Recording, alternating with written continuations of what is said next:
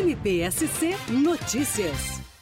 Um homem foi sentenciado a mais de sete anos de prisão por ter atropelado um procurador de justiça e um engenheiro na beira-mar de São José em 2017. O motorista estava embriagado e foi condenado por dolo eventual. O promotor de justiça, Alexandre Carrinho Muniz, fala sobre o julgamento. Nesse momento, nós encerramos mais uma sessão do Tribunal do Júri envolvendo um duplo homicídio por dolo eventual, um crime de trânsito que vitimou, infelizmente, a Oristef Miranda, o procurador de justiça e também o engenheiro João Carlos Schutz, e os jurados entenderam por bem condenar o réu pela prática desse duplo homicídio na forma do dolo eventual. Isso é importante porque a mensagem que se passa à sociedade é de que tais espécies de crime precisam ser combatidas e há necessidade de, além da educação, de também ter uma repressão muito firme nesse sentido.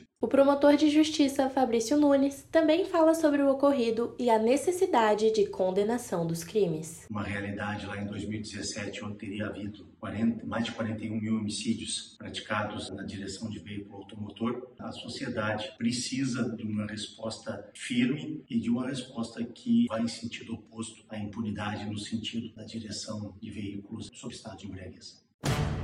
MPSC Notícias, com informações do Ministério Público de Santa Catarina.